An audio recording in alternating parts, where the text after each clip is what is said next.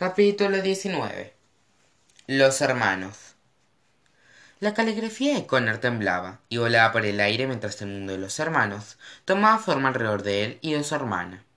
La palabra autopista se extendió bajo sus pies y, de pronto, Alex y Connor estaban de pie en medio de una amplia carretera. Vehículos y camiones grandes tocaban el claxon y maniobraban para evitarlos, y pasaban a toda velocidad por el lateral de la autopista para evitar un choque. Alex y Connor alzaron la vista y vieron un gran cartel de límites urbanos sobre ellos. Decía: Gran ciudad EUU, 7.654.321 habitantes. Cuando las palabras escritas a mano terminaron de construir la nueva dimensión, los mellizos vieron que la autopista llevaba a una ciudad enorme que estaba a pocos kilómetros de distancia. Tenía los rascacielos más altos y esbeltos que Alex había visto. El horizonte parecía más bien un grupo de lápices y bolígrafos que una hilera de edificios. ¿Gran ciudad e -E -U -U? preguntó Alex. ¿No se te ocurrió más original, nada más original que eso? Se suponía que sería un nombre temporal hasta que se me ocurriera uno mejor, pero le temé cariño a Gran Ciudad e -U -U, dijo Connor. Ahora, vayamos al, al banco antes de que lo roben sin nosotros. Alex rió. Eso sí que nunca lo he oído antes, dijo ella. Los mellizos caminaron por la calle e ingresaron a la ciudad vibrante. El mundo de los hermanos era como una versión muy exagerada del otro mundo. Los edificios eran más coloridos, las calles más amplias y los automóviles más brillantes. Incluso las personas eran más extravagantes. Los hombres eran más altos, tenían hombros más, más amplios y mandíbulas más anchas. Las mujeres tenían cabello, maquillaje y ropas impecables. Incluso los niños eran más adorables y se comportaban mejor.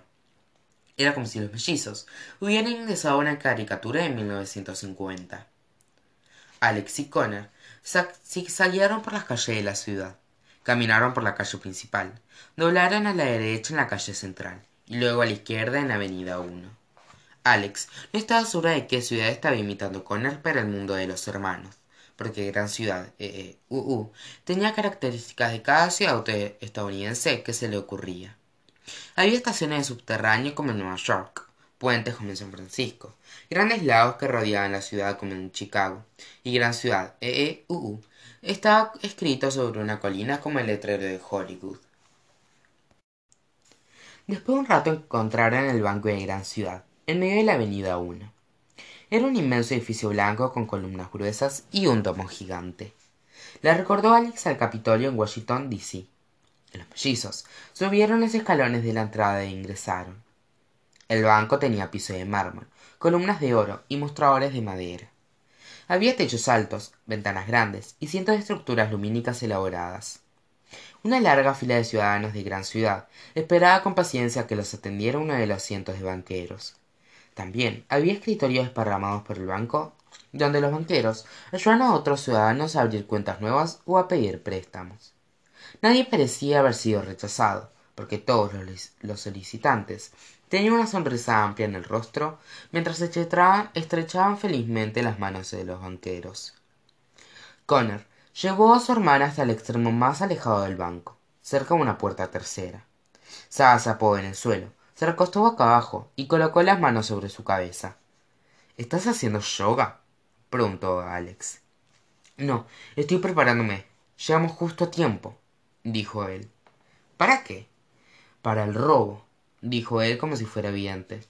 Debería empezar en cinco, cuatro, tres, dos. Cinco ladrones armados irrumpieron en el banco.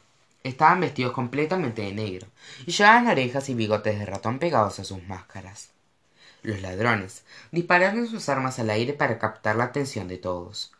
Fue sorprendente incluso para Alex, y eso que ella sabía lo que ocurriría. Todos al suelo ahora mismo, gritó el ladrón más robusto. Boca abajo con las manos sobre la cabeza. No hablen, no me obliguen a repetirlo. Los ciudadanos gritaron e hicieron lo que se les ordenó. Alex soñó a su hermano en el suelo e imitó su postura. Los ladrones colocaron unos bolsos marineros grandes sobre los mostradores de madera y apuntaron sus armas hacia los banqueros. Vacíen la caja fuerte, gritó el ladrón más robusto y no intentes hacer nada raro porque los haré volar hasta el cielo los banqueros temblorosos hicieron lo que los ladrones ordenaron abrieron la caja fuerte gigante que estaba en la parte trasera del banco y comenzaron a llenar los bolsos marineros con fajos de billetes y lingotes de oro. Por qué tienen orejas y bigotes en las máscaras le preguntó alex en un susurro Connor es parte de su imagen respondió él. Se llaman pandillas de ratas. Son los ladrones de bancos más infames de gran ciudad e, e el más alto se llama frank es el líder y los demás son sus secuaces Sammy, Dean, Joe y Peter como la pandilla de ratas de los años setenta dijo alex. Connor frunció la frente. Maldición dijo. Cree que lo había inventado no haberlo oído en algún lado. Ustedes dos dije que no hablen gritó frank apuntando el arma hacia los mellizos. Alex y connor hicieron silencio. La pandilla de ratas caminaba por el banco y custodiaba a sus rehenes. Empujaban a los ciudadanos aterrorizados con los pies y reían de carcajadas mientras los rehenes se acordaban y raptaban lejos de ellos. Después de unos minutos de yacer incómodo en el suelo observando a los ladrones atormentar hombres y mujeres. Alex estaba muy ansiosa por ver a los hermanos acudir al rescate. Estaba usando todo su autocontrol para no transformar a la pandilla de ratas en roedores reales. Connor tocó a su hermana y señaló una de las ventanas. Alex alzó la vista y vio la silueta de un hombre vistiendo una capa. Él estaba de pie de modo heroico con las manos en la cadera. Alex estaba tan entusiasmado de ver un superhéroe real que sintió mariposas en el estómago pero la sensación desapareció rápidamente. Le llevó tiempo al superhéroe a entrar al banco no porque estaba armando un plan sino porque no podía abrir la ventana. Por fin con un jalón fuerte el héroe logró entreabrirla se arrastró a través de la pequeña abertura pero luego pisó su capa y cayó el alféizar se desplomó en el suelo detrás de un escritorio con un golpe estrepitoso. Todos en el banco oyeron el ruido y voltearon la cabeza hacia él. La pandilla de ratas aferró sus armas con más fuerza y se acercó lentamente hacia el escritorio. Los rehenes esperaban nerviosos con la esperanza de que alguien hubiera venido al rescate. El superhéroe salió de un salto de atrás del escritorio y adoptó la misma postura heroica que había tomado en la ventana. Después de una inspección más cercana alex se sorprendió al ver que el héroe era en realidad un niño adorable de no más de doce años. Tenía puesto un traje celeste y una máscara azul oscuro con guantes botas y capa a juego.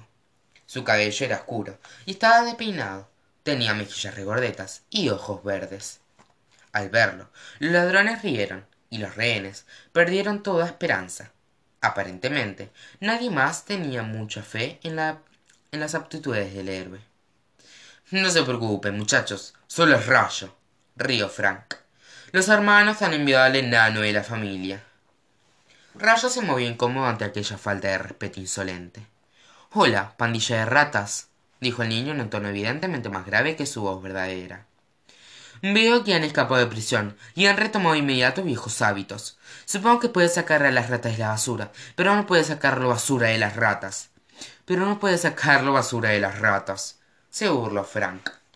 En verdad necesitas trabajar en tu jerga burlona si quieres que te tomen en serio. Y tú necesitas trabajar en, acatar la ley respondió rayo. Por suerte hay personas como yo para ponerte en tu lugar. Frank volteó hacia sus secuaces. Atrápenlo ordenó. Pero no desperdicien sus balas no vale la pena. El rostro del niño se tiñó de rojo intenso. Oh claro que sí replicó vago todas las balas que tengan. Rayo se enfureció y sus superpoderes se activaron.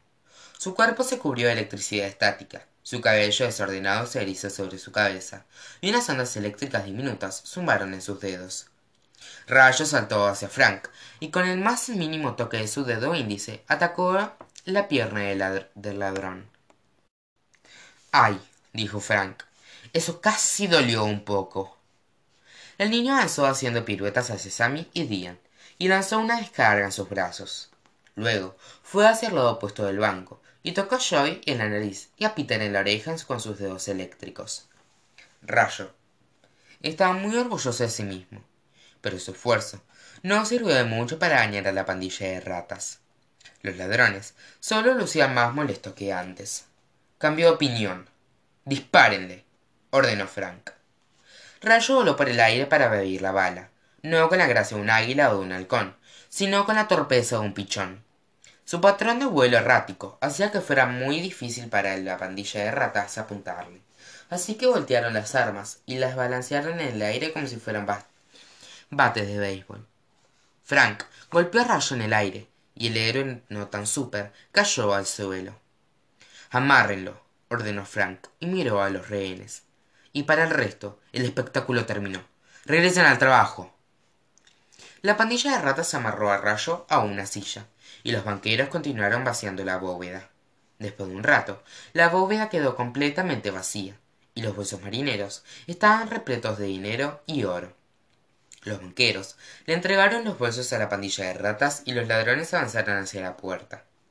Rayo intentó librarse de sus ataduras pero eran demasiado fuertes esta transacción ha sido un placer anunció frank frente al banco. Nos vemos la próxima. De pronto oyó un crack estrepitoso que provenía desde arriba. Tres superhéroes más llegaron a través del techo abovedado. El resto de los hermanos había llegado. El hermano mayor tenía unos dieciséis años y era muy atlético. Tenía puesto una camiseta amarilla brillante pantalones sueltos amarillos tenis grandes y una vincha sus brazos musculosos estaban descubiertos y se encendieron en llamas en cuanto tocó el suelo. La segunda hermana era una chica de quince años. Tenía un traje rosado con una minifalda incorporada. Tenía el cabello rubio ceniza trenzado en dos largas coletas poseía el control absoluto de su cabello e hizo girar sus trenzas como las aspas de un helicóptero hasta que aterrizó a salvo. El tercer hermano tenía un traje verde oscuro y una chaqueta de cuero en vez de una máscara. Llevaba puesto unas gafas de sol muy oscuras. Sus brazos se transformaron en grandes alas cubiertas de plumas mientras planeaba hacia el suelo y luego recobraron su aspecto normal cuando aterrizó. Todos los ciudadanos cajeros y banqueros suspiraron aliviados ante la llegada de los hermanos mayores. Los ladrones de la pandilla de ratas tragaron con dificultad al mismo tiempo e intercambiaron miradas nerviosas. Rayo puso los ojos en blanco ante la llegada ostentosa de sus hermanos había esperado ligar con la pandilla de ratas sin ellos. Hola frank Sammy, Dian joe y peter dijo el mayor actuando como el líder de los hermanos. Salieron de la alcantarilla para tomar aire fresco hola llamarada latiguela y muteo respondió frank. Han venido a salvar a su hermanito no necesito que me salven exclamó rayo. Estar amarrado a la silla es parte de mi plan y ustedes están arruinándolo los, hermanos ignoraron a su hermanito como si él ni siquiera estuviera en la sala. Miraron a los ojos de la pandilla de ratas y no apartaron la vista. Hemos venido a llevarte junto a tus muchachos de regreso a prisión frank dijo llamarada. Pertenecen a una jaula al igual que todos los otros roedores. Los hermanos avanzaron hacia los ladrones y la pandilla de ratas corrió hacia la puerta. Muteo saltó frente a ellos y se transformó en un muro de ladrillos el único rasgo físico que quedó fueron sus gafas de sol ahora bloqueaba la salida de los ladrones así que ellos corrieron hacia la puerta trasera la tíguela sacudió la, la cabeza hacia atrás y hacia adelante y sus trenzas rodearon los tobillos de Sammy y Dian. Los lanzó en el aire y los golpeó entre sí, y los ladrones cayeron inconscientes en el suelo. Joey y Peter apuntaron sus armas hacia Llamarada. Él les apuntó con dos géiseres feroces que brotaron de sus dedos. Los ladrones quedaron envueltos en llamas, cayeron al suelo y rodaron para extinguir el fuego. Muteo se transformó en una jaula inmensa, y la tigela se colocó a Dian, Sammy, Joey y Peter dentro usando su cabello. Habían atrapado todas las ratas de la pandilla, excepto a una. Frank saltó por encima del mostrador de madera y corrió hacia la parte trasera del banco. Ingresó a la bóveda y cerró la inmensa puerta de metal. Llamará lo siguió y presionó las manos contra la puerta de la caja fuerte. Calentó tanto el metal que la puerta se volvió naranja brillante y se derritió. La tigela extendió su cabello dentro de la bóveda sacó a frank y lo lanzó a la jaula junto a los otros ladrones los rehenes del banco se pusieron de pie y celebraron dieron víteres y aplaudieron a quienes los, los habían rescatado. Todos estaban entusiasmados porque los hermanos habían salvado el día de nuevo en gran ciudad e todos menos rayo. Estás en serios en serios problemas le dijo llamará a su hermanito. Por qué respondió rayo. Tenía todo bajo control antes de que llegaran. Conoces las reglas dijo la tiguera nada de luchar contra el crimen hasta que termines tu tarea. Y papá no quiere que lo hagas sin, nosotros. Puedo cuidarme solo replicó rayo. Puedo hacer lo mismo que ustedes pero nunca me dan la oportunidad. Nunca permiten que demuestre lo que valgo. Que lo demuestres dijo la jaula en la que muteo se había convertido. No puedes salir de esa silla. Cómo se supone que ayudarás a las personas si, si ni siquiera puedes ayudarte a ti mismo preguntó la tiguera los ojos de Rayo se llenaron de lágrimas y apartó la vista de sus hermanos. La expresión estaba a la vez llena de vergüenza frustración baja autoestima y angustia. Alex conocía esa expresión. Habría jurado que la había visto antes. De pronto los recuerdos aparecieron como una película en su mente. Alex recordó cuando él y connor estaban en la escuela primaria. Ahora digamos de a uno por vez qué queremos ser cuando seamos grandes le dijo la maestra de segundo curso de la clase. Médico dijo un niño. Senadora respondió una niña. Maestra recordó alex qué había dicho. Su hermano se puso de pie en el escritorio entusiasmado por compartir su respuesta. Bombero dijo él quiero ayudar a las personas. Incluso en ese entonces connor no era tan buen alumno como alex. Le resultaba difícil de aprender a leer a deletrar y hacer cuentas. Siempre le pedía ayuda a alex con su tarea y ella se molestaba porque él no podía seguir el ritmo. Así que cuando connor dio su respuesta acerca de los planes para el futuro alex respondió bombero preguntó cómo se supone que ayudarás a las personas si ni siquiera puedes ayudarte a ti mismo todas en la clase rieron. No era intención de alex ser hiriente. Era tan pequeña que simplemente habló sin pensar aunque aquello había ocurrido hacía como diez años la expresión en el rostro de connor había quedado grabada en su memoria para siempre. Ahora rayo lucía exactamente así. Pronto los escalones de la entrada del banco se llenaron de policías y reporteros. Muteo adoptó de nuevo su forma humana y él la tigela y llamarada empujaron a los ladrones de la pandilla de ratas afuera y los entregaron a la policía los hermanos. Hablaron con los reporteros acerca de lo que había ocurrido. Tomaron todo el crédito y absorbieron la atención y dejaron a Rayo amarrado a la silla dentro del banco. Ahora es un buen momento para escabullirnos dentro del hermano bill le susurró a Conner a alex. Los mellizos salieron del banco de gran ciudad por la puerta trasera y alex siguió a Conner por un callejón el hermano el móvil. Era un convertible rojo brillante con cohetes y una z amarilla pintada en el lateral el vehículo. Estaba aparcado fuera de vista entre dos basureros pero Connor sabía exactamente dónde hallarlo. Tanteó la rueda trasera y tomó una llave extra que estaba dentro de un compartimiento secreto. Abrió la cajuela e ingresó. Vamos. Connor le ofreció una mano a su hermano. Alex vaciló antes de entrar junto a él algo pesaba en su corazón. Pregunta rápida dijo ella. Esta historia está basada en algo que sucedió en la vida real algo que quizás ocurrió entre nosotros connor pensó al respecto pero negó con la cabeza. No está cien por ciento inventada respondió. Simplemente me encantaban los superhéroes cuando era pequeño los hermanos. Fue una de las primeras historias que escribí. Alex no insistió más solo asintió e ingresó a la cajuela junto a él Connor quizás había olvidado lo ocurrido en segundo curso pero alex no podía apartarlo de su mente. Aunque no era solo el intercambio cruel en la en la primaria lo que la molestaba. A alex le preocupaba que los hermanos eran mucho más personal de lo que Connor notaba y que tal vez ella era la villana de la historia